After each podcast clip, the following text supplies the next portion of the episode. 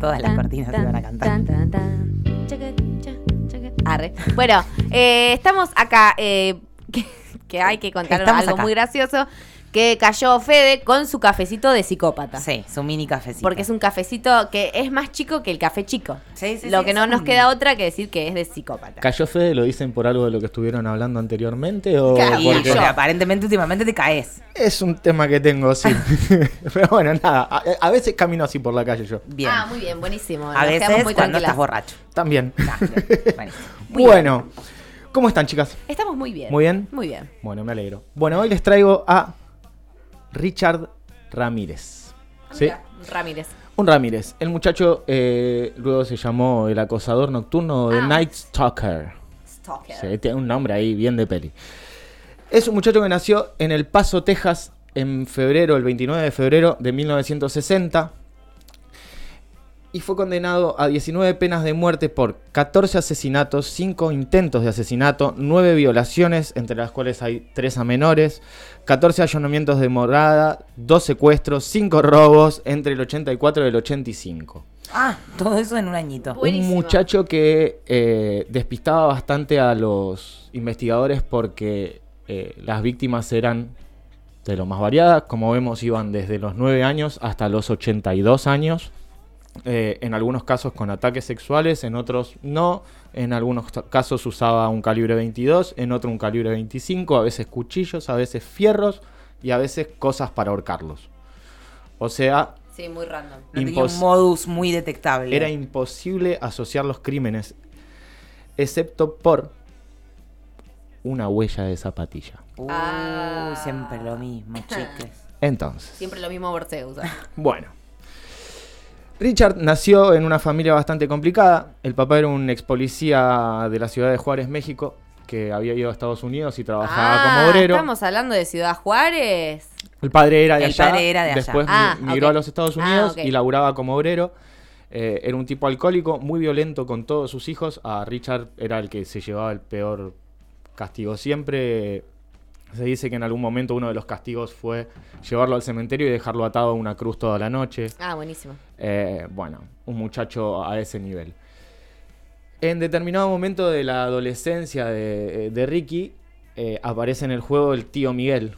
El tío Miguel era un boina verde que había estado en Vietnam y le contaba a Ricky, al niño Ricky, de sus crímenes de guerra en Vietnam. Ah, buenísimo. Sí, le mostraba Polaroids. story. Claro, y le, le mostraba Polaroids de él con las víctimas y le contaba de las violaciones y de las mutilaciones que hacían ellos como soldados en Vietnam. Claro. Super chill. Muy natural. Y en determinado momento le empezó a enseñar algunas cositas, viste, de tipo de boina verde. A nosotros nos enseñan a matar así, asá y qué sé yo. Ricky pasaba mucho tiempo con el tío y en una de esas visitas a lo del tío ve una discusión entre su tío y su esposa que termina con el tío metiéndole un tiro en la cara a su esposa. Ah, buenísimo. Ah, bueno. Eh, el tío va preso, Richard queda ahí como bollando y se va a vivir a lo de una de sus hermanas, la mayor que estaba casada con un tipo que se llama Roberto. Roberto era un mirón, Mm, ¿sí? espiaba a las mujeres y las nenas del barrio y cuando Richard, Richard se fue a vivir con ellos, le empezó a enseñar a hacer esas cosas, ¿viste? Como hace así, escondete acá, que así no te agarran y bla, bla, bla. Esto ya era para cuando él tenía 14 años. Para los 17 años ya consumía ácido lisérgico a lo bestia, cocaína y para sumarle un datito de color a todo esto, el tío Miguel sale de la, de la cárcel Ah. después de matar a la esposa porque lo declararon inocente porque estaba loquito. Ah, claro. En fin. En el 82 Richard deja el secundario y en el 84 arranca la movida. ¿Sí? El primer crimen ¿Tenía ya 18, 17, dijiste? eh, en el 84 ya tenía 24. Ah, 24. Ah, ok, bien. ok. Sí, él es del 60. La primera víctima es una nena de 9 años que se llama Mei Lung, que vivía en el mismo edificio que él. Él la mató en el sótano de su edificio y nunca asociaron el crimen a Richard. Alguien de que vivía ahí, por lo menos, Jamás. mínimamente. Este crimen se asoció al tipo en el 2009 por pruebas de ADN, recién. Y este fue supuestamente la primera víctima del tipo. Después, el 20 de junio, ataca a Janine Binko, de 79 años, mientras dormía. La apuñala en el cuello y la cabeza, le roba plata y deja una huella digital en una de las ventanas. Uh. El 17 de marzo del 85 ataca a María Hernández. María Hernández vivía con Dale Okizaki, que era una amiga. El tipo llega a la casa, se esconde en el garage. Eh, esta, esta chica María entra con el auto. Cuando está cerrando la puerta del garage, no lo había visto al tipo y el tipo hace un ruido a propósito para que la mina se dé vuelta y lo vea. Ay, Dios. Cuando lo ve, el tipo le está apuntando con la pistola en la cara y la mina levanta las manos, el tipo dispara y la bala pega en las llaves del auto. Entonces la mina se tira al piso y se hace la muerta. Bien. Cuando el tipo se escapa para dentro de la casa, la mina sale corriendo y escucha un disparo dentro de la casa y se acuerda de la amiga y vuelve. Ay, no. Vuelve y quiere entrar por la puerta delantera porque dice si se escapa se va a escapar por la de atrás, obviamente. Eh, a todo esto él había entrado y la amiga se había escondido atrás de una mesada y el tipo se quedó en silencio esperando que la mina salga de atrás de la mesada y le puso un tiro en la frente. Ay, qué hijo de puta. O sea que estamos hablando de un tipo al que le gustaba verle la cara a la víctima antes de matarla. Sí, veo una cuestión bien de cazador Bien también, sádico, ¿no? Bien sádico. Cuando la mina vuelve a su casa, el tipo sale por la puerta principal, levanta el arma y esta mina le dice, ya me disparaste, ¿me vas a disparar de nuevo? El tipo baja el arma y se va caminando. ¿Qué? ¿Qué- ¿Cuál Ah, es sí. esa lógica? Ninguna No sé, lógica. pero la- menos mal que la mina dijo eso. Ninguna lógica. El 27 de marzo entra a una casa que había robado dos años antes, la del matrimonio Sazara. A todo esto, pará, perdón, pero esta mina entonces le vio la jeta al chabón. Sí, pero estaba oscuro. Mm. Entonces lo Ay, que... en todo el shock tal vez ni te acordás. Claro, lo que describe es que el tipo tenía muy mal olor, Mm. que estaba todo vestido de negro y que tenía zapatillas negras. Claro, muy Y no, no tiene, random más, re- total. no tiene más recuerdo que eso. Claro. Digamos que la mina lo vio segundos, ¿sí? En el shock. Sí, no, obvio. Cuando entra, estas chicas tenían veintipico de años, ¿sí? Entra a la casa del matrimonio Sazara, que había entrado dos años antes a robar, y mata a Vincent de 64 años mientras dormía con un tiro del calibre 22 de siempre. Va hacia la habitación donde estaba la esposa de 44 años, la ata para robarla, ella se escapa y agarra una escopeta que estaba abajo de la cama, pero la escopeta estaba descargada. Imagínate la bronca de este muchacho cuando se dio cuenta de lo que pasó. Le metió tres tiros en la cabeza, fue a la cocina a buscar un cuchillo, la apuñaló no sé cuántas veces, le sacó los ojos, los guardó en un joyero y se los llevó. Ah, buenísimo. Acá, acá deja las primeras huellas de las zapatillas. Claro, las mucha mismas- sangre. Ya la primera testigo viva dijo que eran unas zapatillas negras. La huella es una huella de zapatillas bastante rara, de un talle 42, eh, 43-44, más o menos. ¿Sí? Ahí queda. 14 de mayo del 85, entra a la casa un matrimonio de 66 años, le dispara al hombre que sobrevivió. Cuando el tipo va a buscar su arma, Ramírez lo golpea hasta que lo deja inconsciente y se va a la habitación a encargarse de la mujer. La ató, la violó y mientras tanto el marido llamaba al 911, pero no pudo hablar porque se desmayó antes. El tipo Oh. después se moriría ahí cuando llegaba al hospital. Oh. Más o menos en esta época quiso entrar a la casa del asistente del sheriff. Ah, bueno, ya Estaba- estaba como agarrame. Estamos como queremos, dale. ¿no? Eh, se dieron cuenta porque escucharon un ruido de una ventana y cuando se fueron a fijar no pasó nada. Pero la ventana estaba medio abierta y era una ventana que en realidad estaba trabada por la pintura. ¿Viste cómo se pegotea? Sí. El chabón logró despegarla y ese fue el ruido, El ruido que los que hizo ir hizo. a ver. Cuando llega la policía, ¿qué encontramos? La huella. La huella de la, de la zapatilla. El 29 de mayo Un entra... poco desprolijo el muchacho hasta acá, me parece, ¿no? Bastante. Sí. Sí, sí, sí, iba como quería. O sea, siempre el mismo arma, siempre lo que quería, no, nada, ningún cuidado. El 29 de mayo entra a la casa de dos hermanas de 83 y 81 años. ¿Sí? Misma historia, las golpea, las ata, las viola y deja un dibujo de un pentagrama en la pared y en el muslo de la pierna de ella. Pentagrama hablamos la estrella de cinco puntas, ¿sí? El Sí, muchacho sí. era adorador de Satanás, Belcebú, Mefisto, Gorosito todavía no jugaba. Bien. El 2 de julio del 85 entra a la casa de una mujer de 75 años a la que encuentra durmiendo, la golpea con una lámpara y la apuñala hasta matarla. No se roba nada, no se lleva nada, no viola. Claro, muy azarosa su actividad. Sí, por eso estoy como tratando, viste, de hablar más o menos de cada caso, porque el tipo es como que deja vivos, mata, mata de una manera, de otra. Hay otra mujer que ataca y sobrevive, que se llevó 478 puntos en el cuero cabelludo, de lo que el tipo le había golpeado. Y bueno, después el 7 de julio entra a la casa de una mujer, Lucille Nelson, de 60 años, y la asesina a pisadas en la cabeza. No, Dios mío. ¿Ok? Ahora sí, la huella de las zapatillas ya es una prueba bastante contundente que asocia a un mismo tipo a varios crímenes, entonces se toma la, la policía se toma el laburo de investigar qué zapatillas eran. Eran unas zapatillas Avia, ¿sí? de aerobics, que recién se habían fabricado ese año, porque recién ese año empezaron a comercializarse. Bien. El modelo era el 444, ¿sí? El 666. Solamente se habían vendido eh, 11 pares en talle 43-44 y negro había sido vendido uno solo. Ay, qué leche, Uh. amigo. Se rastrea a dónde se vendió ese par, van a la casa de deportes porque dijeron si este tipo usó la tarjeta de crédito, estamos, cachamos. somos nosotros. No, pagó en FT. Pago en efectivo. Bueno, este muchacho sigue matando, se compra un machete, mata con machete, cambia el chumbo por una 25. Y en determinado ¿Por qué se dio cuenta? Che, están cerca. O sea, están empezando a buscarme. Sí, porque estaba muy pendiente de la investigación, pero todavía no sabía qué era lo que sabía la policía. Claro. En agosto del 85, la alcalde de San Francisco, porque ya el tipo había pasado de matar en Los Ángeles solamente a, pasar en- a matar en Los Ángeles y San Francisco, en una conferencia de prensa hace lo peor que podés hacer.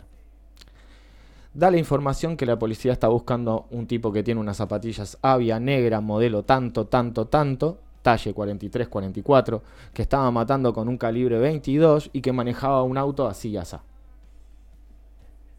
Las zapatillas después nunca se encontraron, porque en cuanto el tipo escuchó Claro. esto, fue al Golden Gate y tiró las zapatillas. Claro.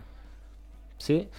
Entonces, bueno, la cosa sigue por este lado hasta que el 24 de agosto del 85 quiere entrar a la casa de la familia Romero.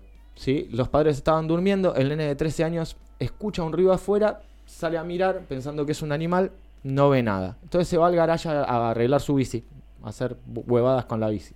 Escucha pisadas, Ay, Dios. se da vuelta, no ve nada, se vuelve a su habitación. Y desde la ventana de la habitación ven un tipo que se va, se sube a un auto y se aleja. Este pibe se acuerda. Color del auto, modelo y parte de la patente. Bien. Bastante bien el pibe. Bien, Sí. bien, bien.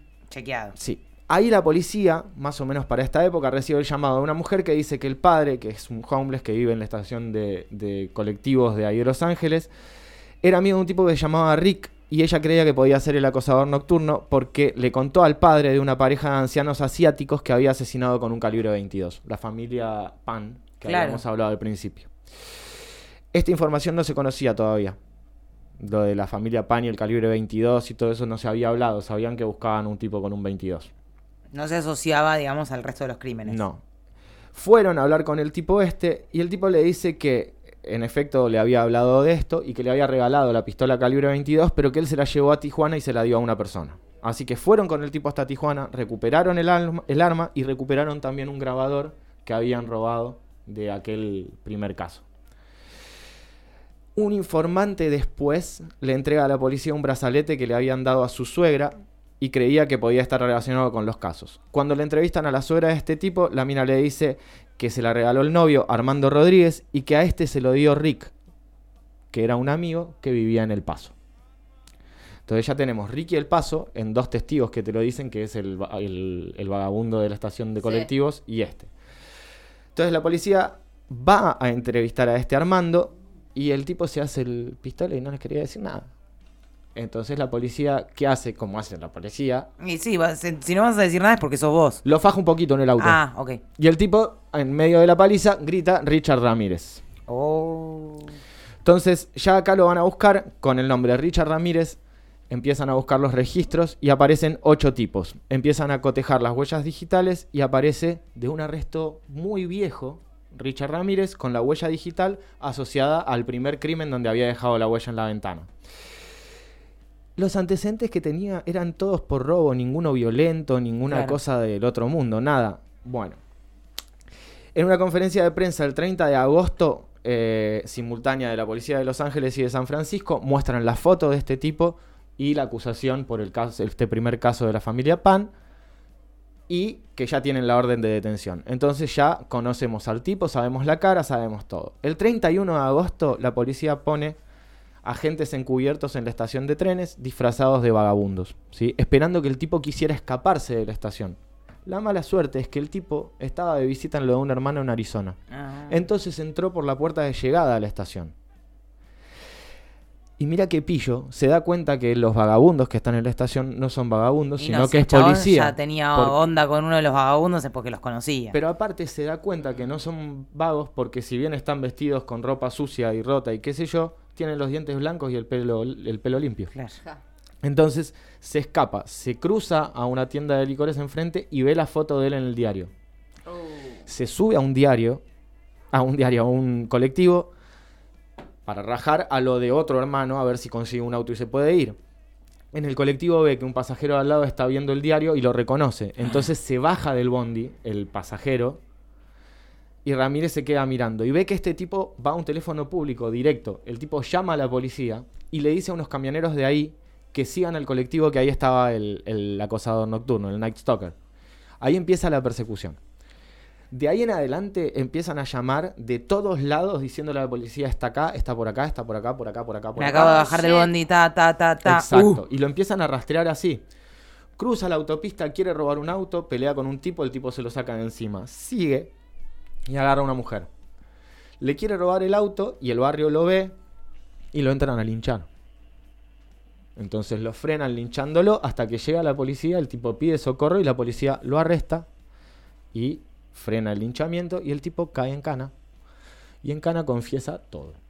Que eso siempre sucede, ¿no? Los Estaba- agar- Cuando los agarran, ya está. Estaba bastante ansioso por llegar, inclusive dicen, por, porque aparte había cobertura de los medios y toda esta cosa. El, el tipo quería, Quería la notoriedad. fama, quería la fama. Él decía que quería ser un supervillano. Lo lograste, amigo. Lo logró. Lo condenaron a 19 penas de muerte. Estuvo 23 años esperando la pena de muerte. eh, nunca llegó. Se murió de complicaciones hepáticas por un linfoma al- en el año 2013 Mira. en la cárcel. El muchacho, nada. Lo más interesante también es que una de las mujeres del jurado que lo, que lo, que lo condenó por uno de los crímenes, cuando lo juzgan en otro, en otro estado, la mina se puso de novia con el tipo.